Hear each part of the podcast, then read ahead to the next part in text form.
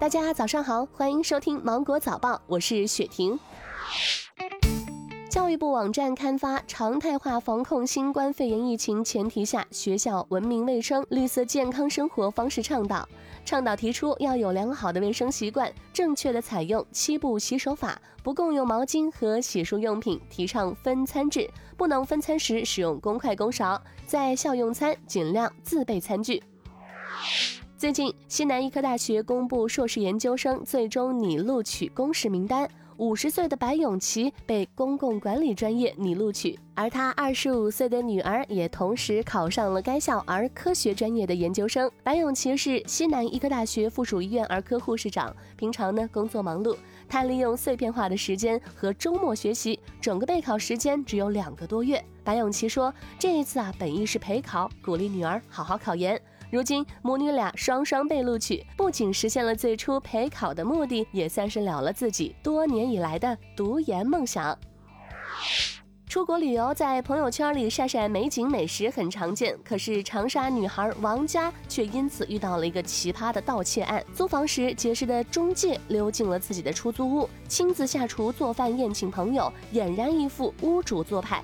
离开前还把茶几上的五千元带走了。经开福区法院审理，认为彭某的行为已经构成了盗窃罪，依法判处有期徒刑六个月，缓刑一年，并处罚金三千元。办案的法官提醒，本案中就是因为被害人将个人的旅游行程发布在了朋友圈，才招致家中被盗。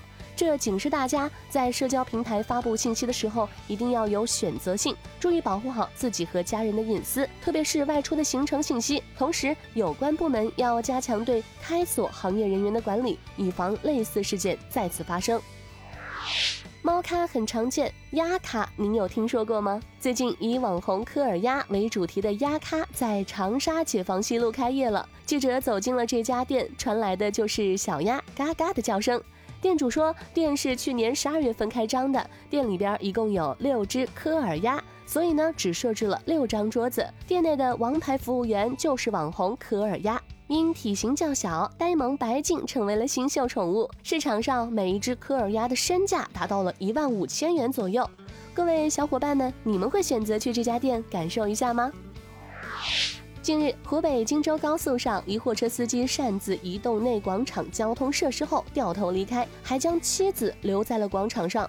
原来，当天马某和丈夫高某开车从江陵前往监利，开过了站。高某为了逃避下站的费用，将车停在了应急车道，让妻子下车移动隔离设施进行掉头。民警表示。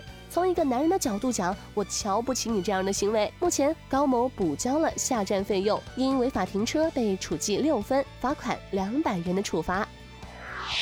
在小区停一架飞机是什么样的景象呢？在机舱里逛超市、打麻将，又是一番怎样的感受？近日，四川成都东升街道一小区内，一架飞机被改造成了超市，引发网友热议。这架飞机呢是前苏联生产的伊尔杠一八机型，退役后在这个小区已经停放了近二十年的时间。该超市的负责人王丹介绍，他和四名合伙人出资盘下了这一架飞机。经过三个月的装修改造，超市于二零一九年八月正式开业。里边还有打麻将、喝茶的场地。好了，今天的新闻就到这里，我是精英九五电台的雪婷，祝你度过美好的一天，拜拜。